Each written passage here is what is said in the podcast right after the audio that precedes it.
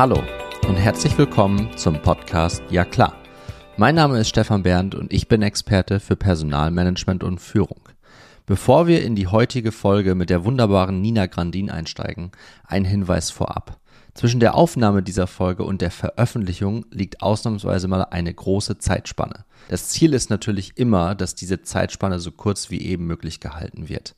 Nina hat umfangreiche Erfahrungen sowohl in Startups als auch im Corporate-Umfeld gesammelt und fühlt sich nun als Chief People Officer bei DataGuard zu Hause. Nachdem sie bei Raisin DS, einem international expandierenden Fintech-Unternehmen, die Personalthemen global verantwortet hat, war es Zeit für die nächste Herausforderung. Als CPO leitet sie die Bereiche Personal, Workplace und IT Operations sowie den Rechtsbereich. Nina ist eine erfahrene Führungskraft mit einem juristischen Hintergrund, die ihre Karriere in der Beratung in den USA begann und Mutter von zwei Söhnen ist. Herzlich willkommen im Podcast Ja klar, Nina Grandin.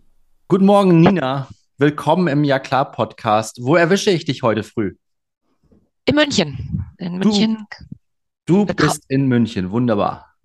Genau, bei traumhaftem Wetter, strahlend blauem Himmel und ich glaube, es wird wieder ein warmer Tag. Also ja, wird's ja auch. Wird's ja auch. Ich äh, strahle ja immer aus äh, meinem Homeoffice in äh, Mannheim-Seckenheim aus. Und äh, hier ist es heute auch extrem gutes Wetter wieder. So langsam darfst du mit den Temperaturen ein bisschen runtergehen. Wir haben ja äh, eine Neugeborenes bei uns im Haus, eine vier Wochen alte Marlene, fünf Wochen, Entschuldigung, fünf Wochen gestern.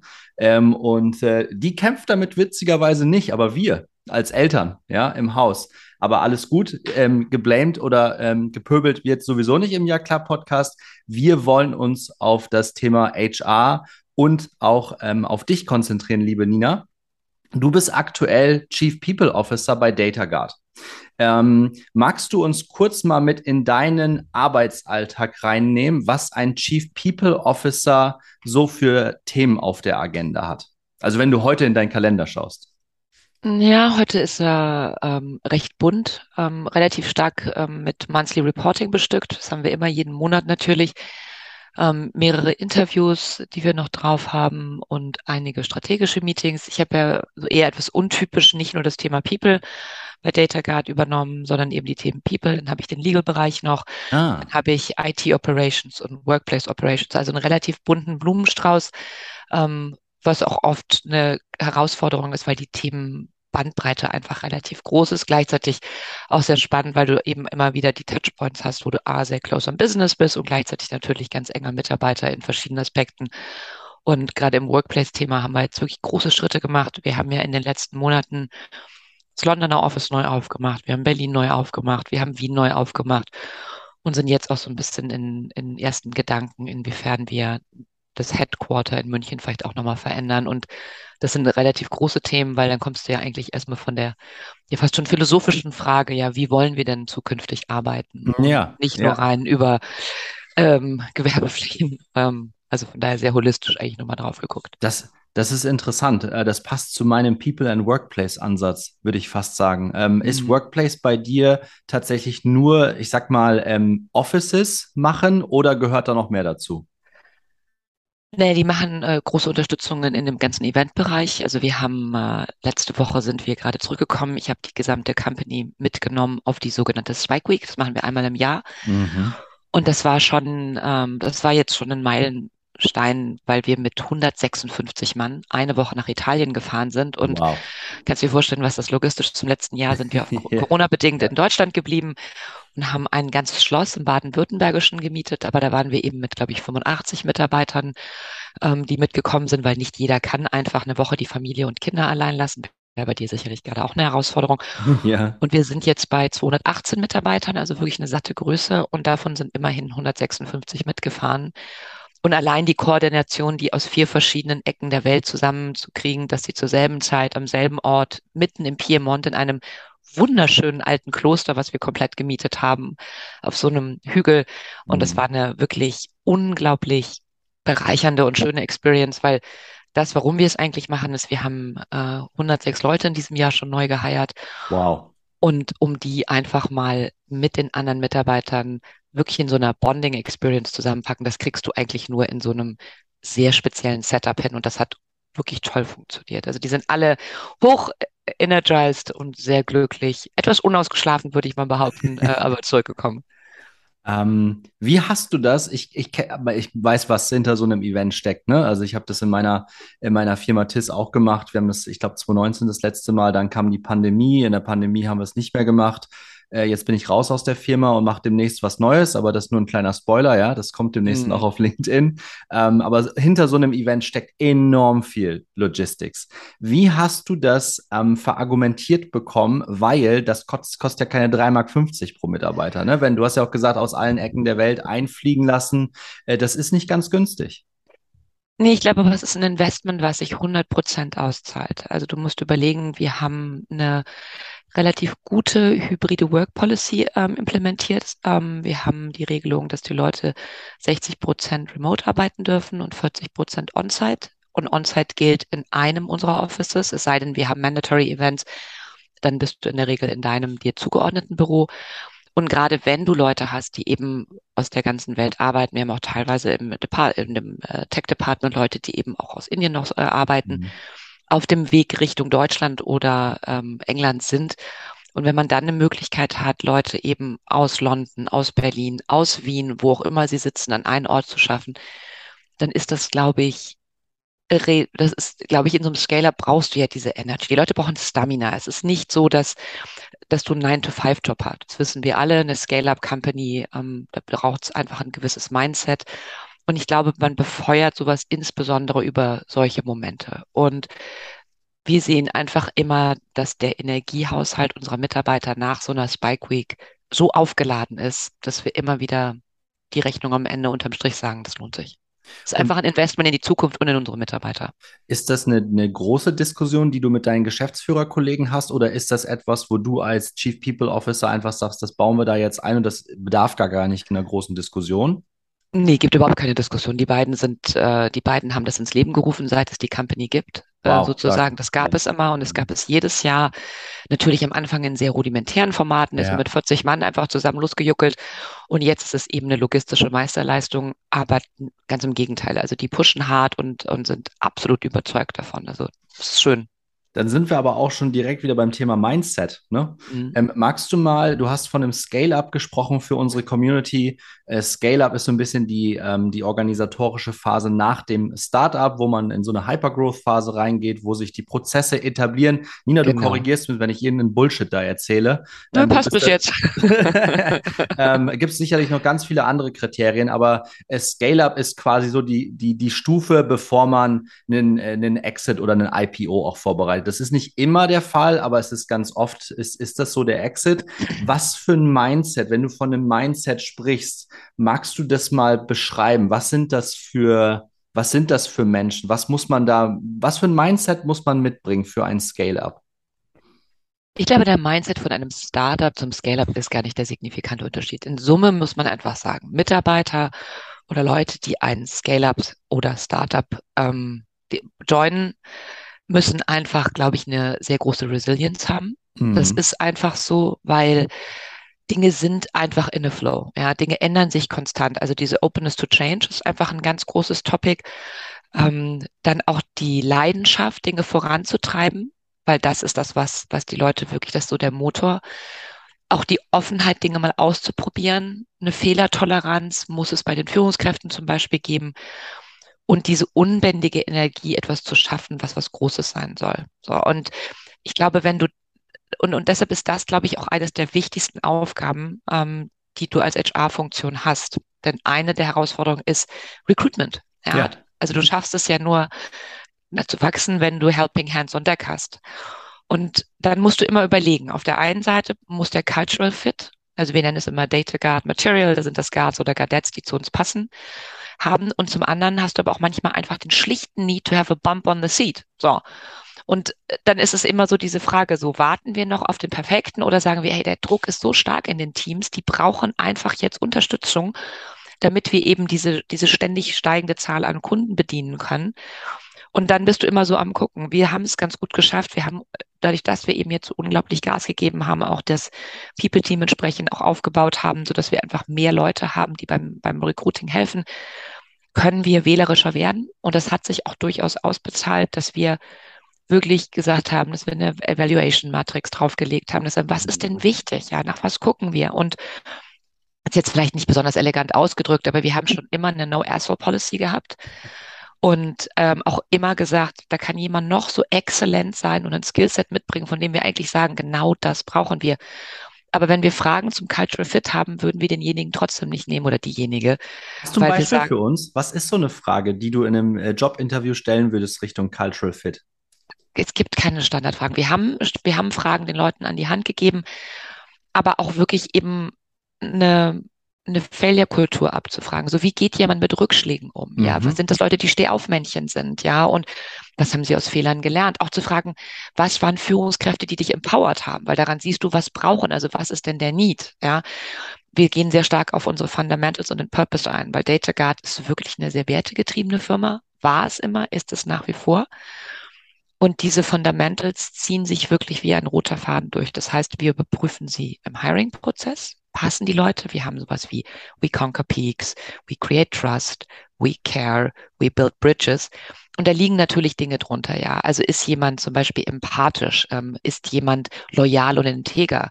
Hat jemand auch die entsprechende Smartness, ja? Also klar, Intelligenz ist schwer abzuprüfen, aber du merkst ja, wie assertive ist jemand, ja? Wie schnell reagiert er?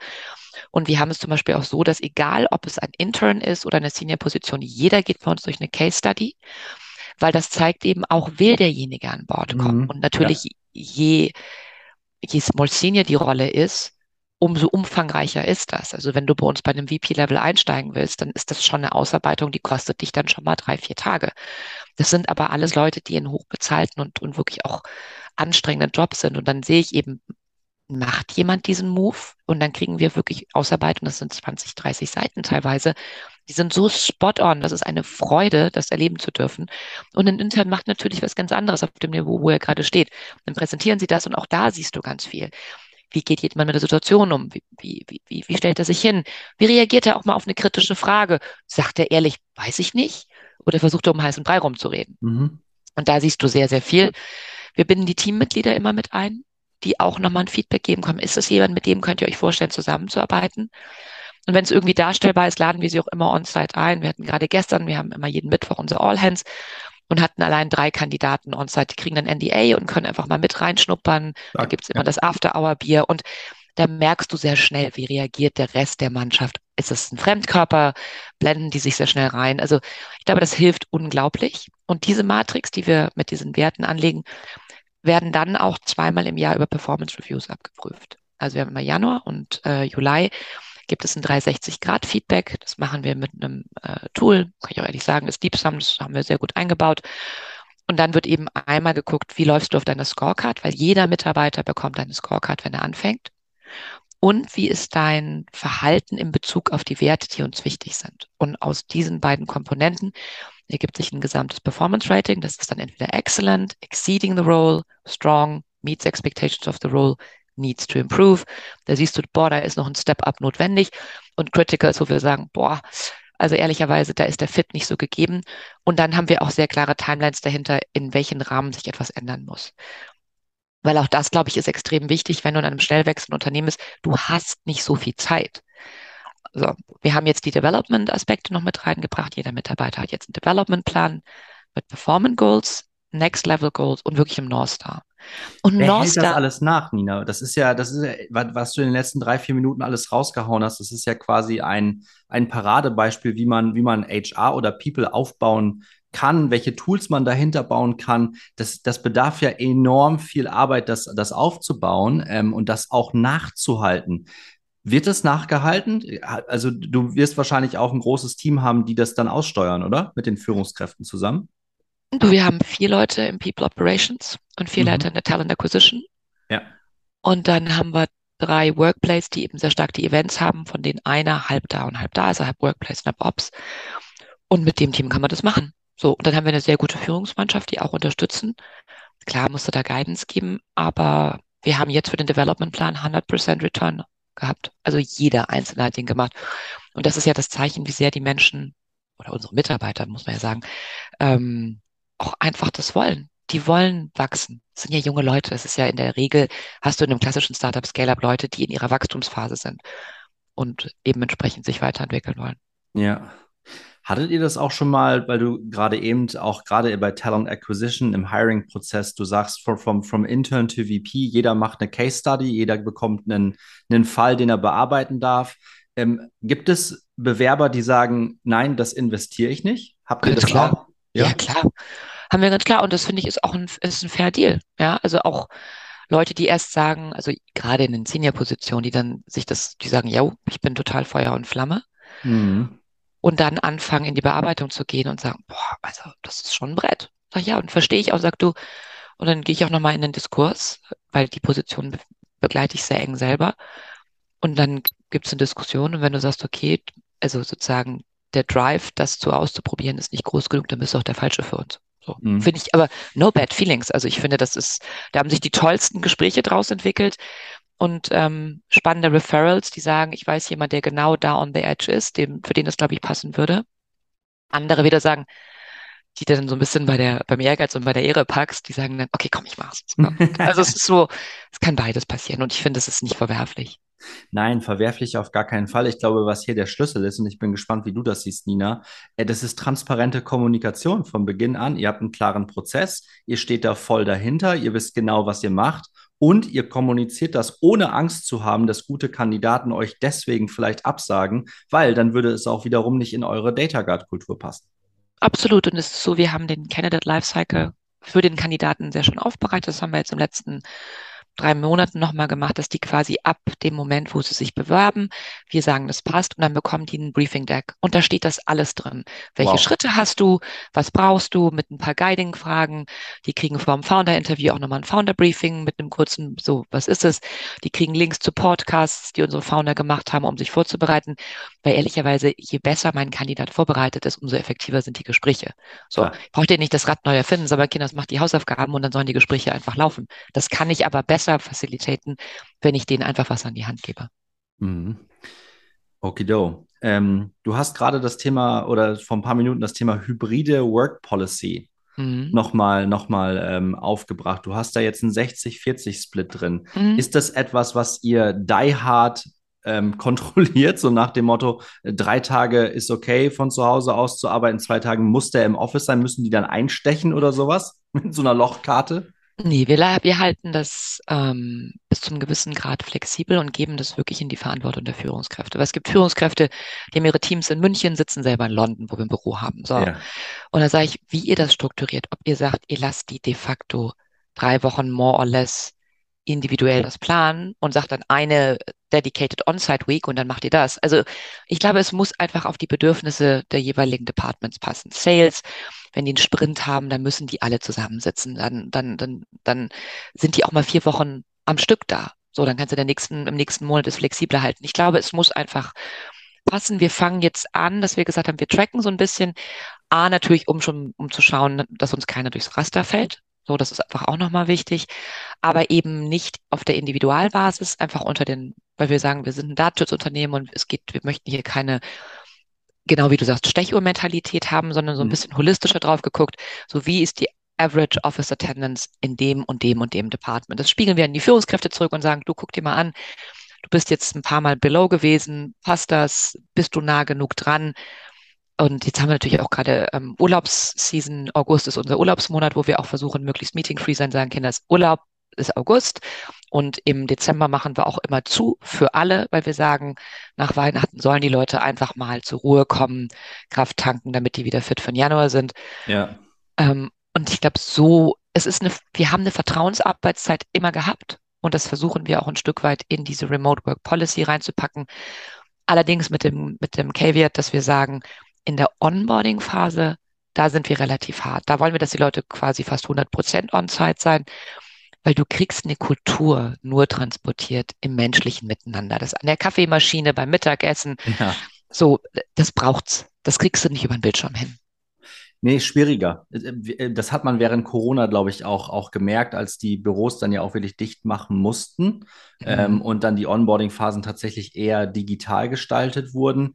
Äh, man merkt es schon, das habe ich in den, in den zwei Jahren Pandemie bei der TIS auch, auch gemerkt, die Leute haben nicht die Connection zur Firma. Warum? Weil sie eben diese persönlichen Gespräche, dieses sehen, schmecken, fühlen, kann man jetzt immer ausdefinieren, wie man möchte, ist mhm. halt über einen Bildschirm nicht gegeben. Das funktioniert halt nur, äh, nicht nur an der Kaffeemaschine, das ist immer ein schönes Beispiel, aber auch gerade in so Start- und Scale-Ups hast du meistens auch eine, eine Recreation Area, also wo du auch eine Playstation stehen hast, wo vielleicht ein Kickertisch steht, wo vielleicht eine Tischtennisplatte ist. Und darüber kommen die Leute ja über die Arbeit hinaus ins Gespräch. Also zumindest habe ich das so ähm, in dem, in dem Scale-Up erlebt, wo ich äh, vor kurzem noch gearbeitet habe.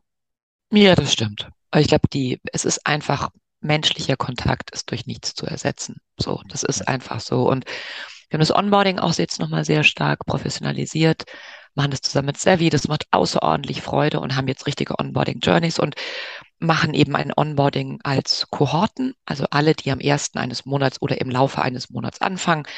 Und die sind dann eine Gruppe und die haben dann wirklich so eine richtige Onboarding-Woche. Das ist richtig durchstrukturiert wie in der Schule. Idealerweise machen sie das zusammen in einem Office. Wenn wir drei an dem, drei an dem haben, dann teilen wir die auf. Jetzt im, was war das denn? Ich glaube, am 1. Juli haben wir 22 Leute ongeboardet. Das war eine richtig große Truppe. Das hat Freude gemacht. Und dann haben die wirklich, laufen die zusammen wie so eine Schulklasse. Aber dann ja. sind die am Ende der Woche eben ja. auch prepped. Die wissen, wie sind die Prozesse, die wissen, was macht DataGuard genau und nicht nur ihr Bereich. Und die bleiben in der Regel auch Freunde, sag ich mal. So, die kennen sich dann und das sind so die ersten Ansprechpersonen, die sind oft neu, die gehen dann nochmal abends was trinken und das vermischt sich dann irgendwann. Ja, ja, ja. Das ist ein schöner Netzwerkeffekt, weil die, die, 22 Leute kommen ja nicht aus einer und derselben Abteilung, sondern das ist ja genau. quer gestreut. Ja. Genau, und das klappt wirklich gut. Ja. Ähm, du hast vorhin ähm, bei dem Thema Mindset, als du das Thema beschrieben hast, wie ihr das von DataGuard aus seht, hast du das Thema äh, Resilience, also Resilienz, ähm, ist gar nicht so weit weg vom Deutschen, ne? Mhm. Ähm, hast du, hast du nochmal ähm, aufgebracht. Ähm, ich habe da in den nächsten Wochen einen total spannenden Gast nur zum Thema Resilienz. Magst du für uns nochmal definieren, was du unter Resilienz verstehst? Resilienz ich würde es jetzt nicht definieren, ich will es dir eher beschreiben, ja, weil ja, es gibt gerne. ja in der Wissenschaft so, es gibt bestimmt tolle Wikipedia-Einträge, ja, die man jetzt es. da wunderbar quoten könnte, aber es hat, es ist so eine Gruppierung. Also ich glaube, Menschen, die eine innere Gravitas haben, also die in sich ruhen, das merkst du sehr stark. Jemand, der so, der hat, der hat so, der, der weiß, wo er zu Hause ist, der hat ein Setup, der hat seinen Wertekanon, der, der steht auch mal auf dem Sturm auf der Brücke und kann mal Wache schieben dem pustet aber der Sturm nicht um, ja. Mhm. Und das mhm. ist es ja so, ja. Du hast jetzt, wir wissen, die Märkte sind momentan durch die Bank weg global sehr schwierig. Wir sehen es leider rechts und links. Sehr viele Firmen ziehen jetzt gerade hart die Handbremse und haben ja nun eine ganze Menge tolle Arbeitskräfte in den Markt entlassen. Ich muss ganz klar sagen, wir waren ähm, immer vorsichtig. Wir sind zwar echt stark gewachsen, aber on eyesight. Also wir haben immer geguckt, dass wir nicht mehr machen, als wir de facto verdauen können und auch irgendwie äh, das, glaube ich, gesund gemacht haben, so dass wir klar sagen, wir kommen durch diese schwierige Phase, ohne dass wir da irgendwelche Cuts machen müssen. Darauf bin ich außerordentlich stolz, dass da auch Thomas und Quansch so mit so viel Bedacht äh, agiert haben. So, du brauchst aber trotzdem wirst du merken, dass das Umfeld schwieriger ist. So, und dass jemand dann eben die Ruhe hat und sagt, so, komm, jetzt, jetzt hatten wir die ganze Zeit Sonnenschein und eine leichte Brise und sind so quasi, quasi dahin gesegelt mit, mit allem, was dazugehört.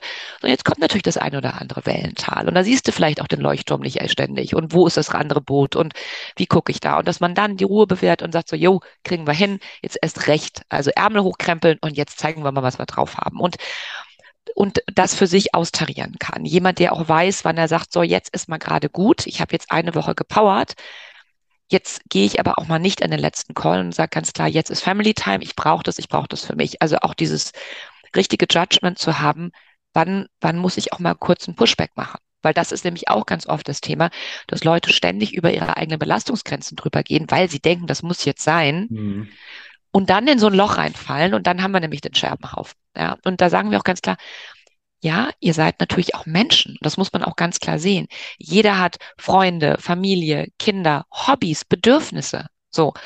Und ich glaube, du musst den Menschen das Gefühl geben, es ist okay, auch mal Nein zu sagen. Vielleicht jetzt nicht gerade vor einem relevanten Board-Meeting, wo ich eigentlich Slides von dir haben will, da würde ich auch mal sagen, boah, können wir die Yogastunde auf morgen schieben, ja? Aber in Total, weißt du so, dass die Leute auch diese, diese Abgrenzungen vornehmen können, weil ich glaube, wir haben schon eine sehr erwachsene Sichtweise auf unsere Mitarbeiter. Das haben wir jetzt auch gerade im Development-Plan nochmal sehr, sehr klar gesagt, um da vielleicht so den Segway zu haben. Ja, wir haben gesagt, was ist euer North Star? hatte ich dir ja, ja vorhin gesagt. So. Der North Star ist wahrscheinlich in 80 Prozent Outside Data Guard. Weil warum soll mir ein Mitzwanziger, der seinen North Star vielleicht hat, keine Ahnung, ich möchte irgendwann mal Aufsichtsrat eines DAX-Unternehmens sein. Oder der nächste sagt, ich will eine eigene Company gründen. Oder der nächste sagt, ich möchte einen ökologischen Bauernhof äh, in Frankreich haben und damit zehn Kühen oder so sein, weil das irgendwie mein Lebenstraum ist. Da kann ich jetzt als Data Guard relativ wenig machen.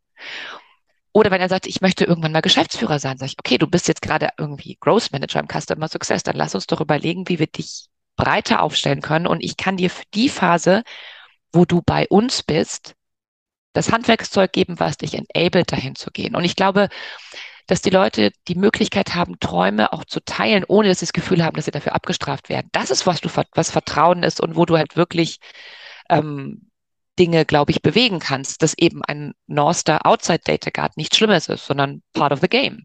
Ja, ja.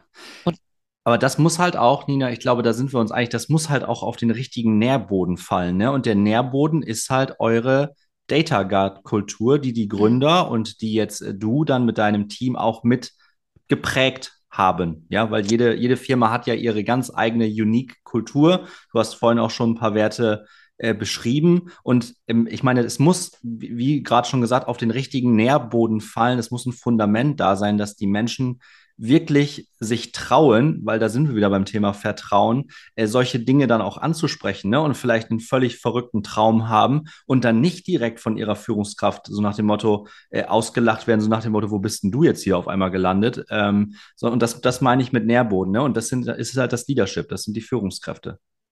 Ja, genau. Und du brauchst einfach ein Growth Mindset. Und ich habe lieber jemanden, der Think Big macht und einen crazy Dream hat, und da wirklich leidenschaftlich dran hinarbeitet, weil der wird auch in anderen Situationen diese Leidenschaft einfach an den ja. Tag legen. So. Ja. Ja. Und wir sind aber auch, ähm, ich weiß nicht, ihr kennt wahrscheinlich auch das Buch Radical Candor. Ähm, und da sind wir, das ist bei uns schon sehr engraved. Ähm, und so geben wir auch Feedback. Und wenn jemand mit was um die Ecke kommt, wo ich sage, du, Diggi, yo, aber ich kann dir ganz ehrlich sagen, also da fehlt gerade noch so viel. Da müssen wir jetzt aber noch mal ein bisschen arbeiten, ja. Und das sagen wir dann auch so ehrlich. Aber nicht im Sinne von den Traum killen, aber zumindest mal so ein Stück weit back to reality, sag ich mal. So. Und das nimmt uns auch keiner krumm. Auch wenn einer sagt, so, ich möchte jetzt unbedingt Führungskraft werden, dann frage ich immer so, warum willst du Führungskraft werden? Und zwar, nein, wirklich, also das ist eine Frage, die, die man sich wirklich ernsthaft beantworten muss. Weil wenn jemand eigentlich eher Management machen will, nämlich delegieren und, und, und, und einfach andere dazu anzutreiben, deine Dinge zu machen. Das ist nicht der Style, den ich will, sondern wir wollen Leader, Leute, die als Coach agieren. Ja. Wir haben gerade eine super Session mit unserem Leadership gemacht, weil wir jetzt gerade ein Leadership-Training ähm, auch nochmal aufsetzen, wo wir sehr stark über dieses SL2-Modell, situatives Führen äh, quasi ähm, durchgehen werden. Und da ist ja auch ganz viel Modell ist dir wahrscheinlich geläufig, dass du ja so verschiedene Phasen hast, die ein Mitarbeiter immer wieder durchläuft, wo du auch dann eben Phasen mit High Commitment und Low Commitment hast. Ja, ja. Und genau eben hinzugucken, okay, Moment mal, der ist jetzt eigentlich aus dieser anfänglichen Verliebtheitsphase, die man ja hat, wenn du neu kommst. Ja, das ist wie Honeymoon, ja. Ja, genau. Und der irgendwann ist, ja, und deshalb sage ich auch mal, die Leute müssen am Anfang richtig verliebt sein, weil wir werden alle auf die Boden der Tatsachen zurückfallen, ja.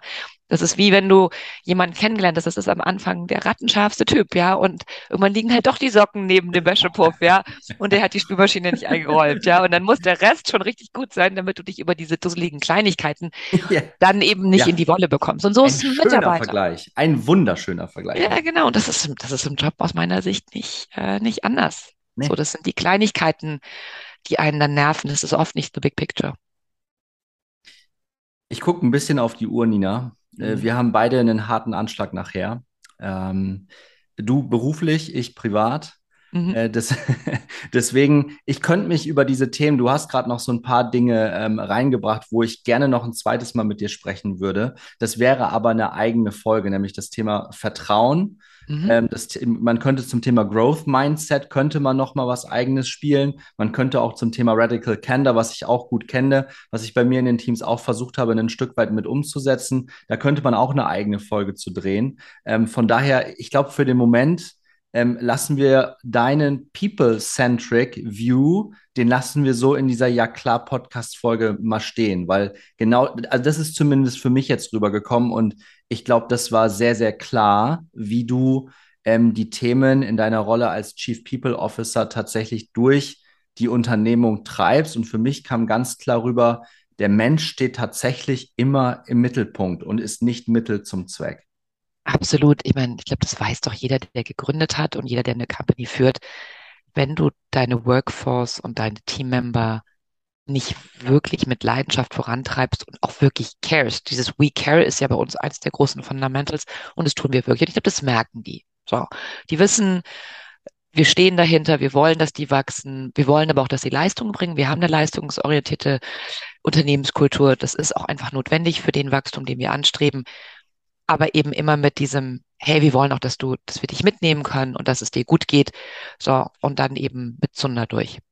Ja, Tolles Schlusswort, Nina. Ich danke dir recht Gut. herzlich.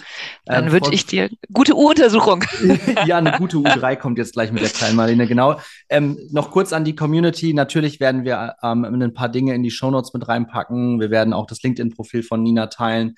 Äh, wenn ihr einen Connect braucht zu Nina, weil ihr das so spannend fand, das Interview, dann natürlich immer gerne. Ähm, ich freue mich über jeden, der jetzt noch mit dabei ist ähm, und uns zuhört und natürlich im Nachgang. Wir werden, haben die Folge jetzt äh, Mitte August aufgenommen, wird wahrscheinlich wahrscheinlich Mitte, Ende September online gehen. Ähm, und dann freuen wir uns natürlich auch über jeden Kommentar, über jeden Down und auf allen Plattformen, wo man Podcast erwischen kann. Und ähm, dann freuen wir uns sehr. Und ähm, ich bin immer, ich bin gerade total energetisiert. Das bin ich aber immer, wenn ich mit der Nina gesprochen habe. äh, von daher ähm, tolles Interview, ein toller Gesprächspartner. Nina, ich danke dir vielmals und viele Grüße nach München. Danke, dir einen schönen Tag noch. Ciao. Gleichfalls. Ciao.